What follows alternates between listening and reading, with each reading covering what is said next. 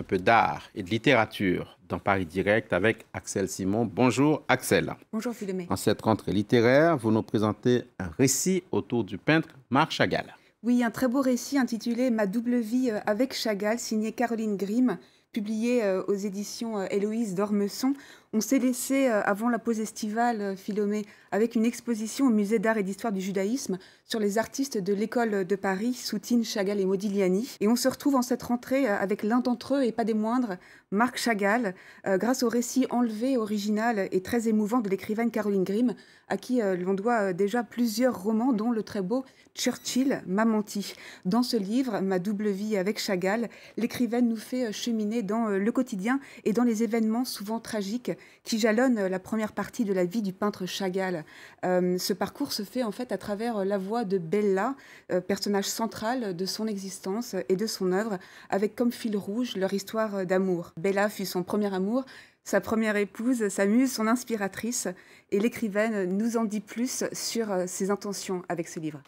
Monde connaît le plafond de l'Opéra de Paris qui est peint par Chagall. Tout le monde connaît, quand on connaît un peu la peinture, ces juifs volants, ces musiciens sur les toits, ces, ces animaux qui volent aussi, ces Chagall avec ses motifs inimitables. Mais qui connaît la vie de Chagall? La vie de Chagall est bouleversante. Il a toujours cru en la vie, en l'amour. C'est la gloire du cœur, Chagall. Et, c'est ça que j'avais envie de, de faire passer aussi. Ce texte a un intérêt original, Axel Simon. Qu'est-ce qui, justement, fait cet intérêt original?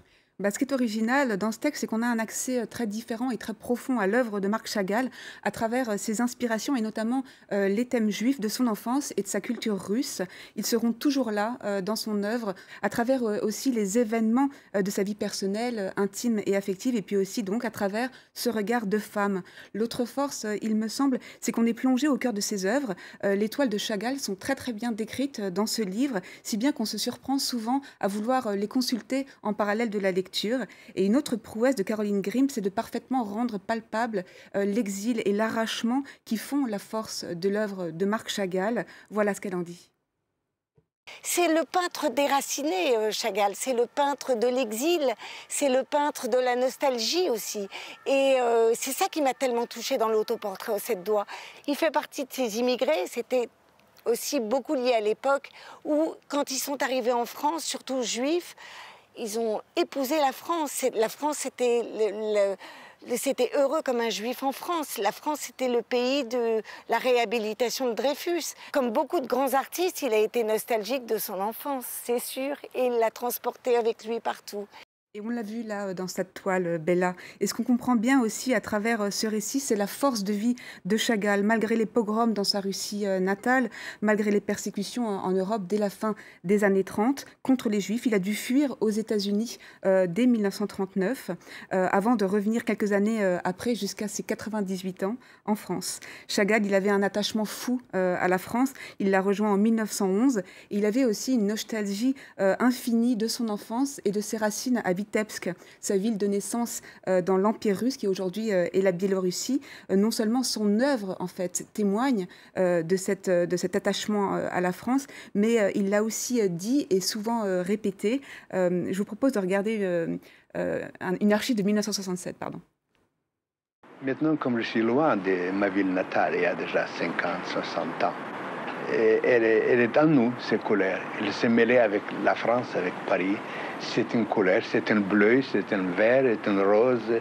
Ce sont des lignes en, un certain désordre. Ça, c'est Vitebsk.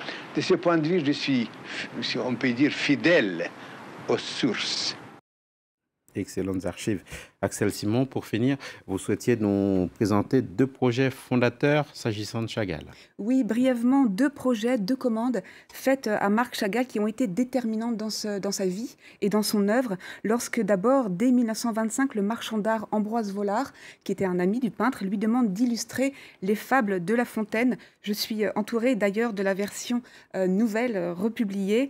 Côte à côte, en fait, c'était une fable et une gouache, une centaine d'illustrations inspiration au total. Et pour Chagall, en fait, ça a été déterminant parce que ça a été vécu finalement un peu comme un passeport qu'il a inscrit dans les pas des artistes français et puis des écrivains français. Et j'aimerais à cet égard vous citer une phrase d'Ambroise Vollard, justement, datant de 1937, et cela fait écho à des débats qui sont très contemporains. Ambroise Vollard, à l'origine de cette commande, donc, écrit, je cite, On ne comprit pas au départ ce choix d'un peintre russe pour interpréter le plus français des poètes. Or, c'est précisément en raison des sources orientales du fabuliste que j'avais songé à lui. Mes espérances ne furent pas déçues. Chagall fit une centaine de gouaches éblouissantes. Donc voilà pour euh, ce projet euh, des fables de La Fontaine illustrée. Et puis l'autre projet, c'est la proposition d'André Malraux en 1964 de peindre euh, le magnifique plafond, la coupole de l'Opéra de Paris. On peut toujours la voir d'ailleurs pour les chanceux qui peuvent rentrer à l'Opéra Garnier. Chagall, là encore, l'a vécu comme une consécration par son pays d'adoption.